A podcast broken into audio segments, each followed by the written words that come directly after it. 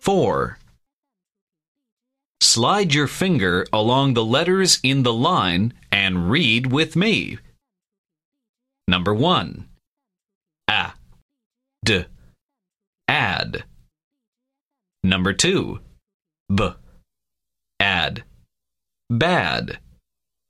Number three. D. Dad.